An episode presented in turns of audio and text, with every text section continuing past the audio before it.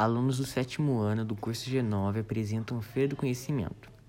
Nesta sexta-feira, 27, os alunos do sétimo ano da escola Curso G9 apresentam o seu trabalho aos diretores sobre a Feira do Conhecimento com o tema Minas Gerais.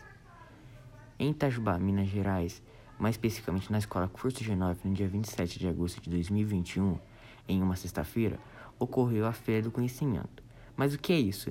A Feira do Conhecimento é um trabalho que acontece todo ano, sempre com um assunto diferente do anterior, e neste ano foi sobre Minas Gerais.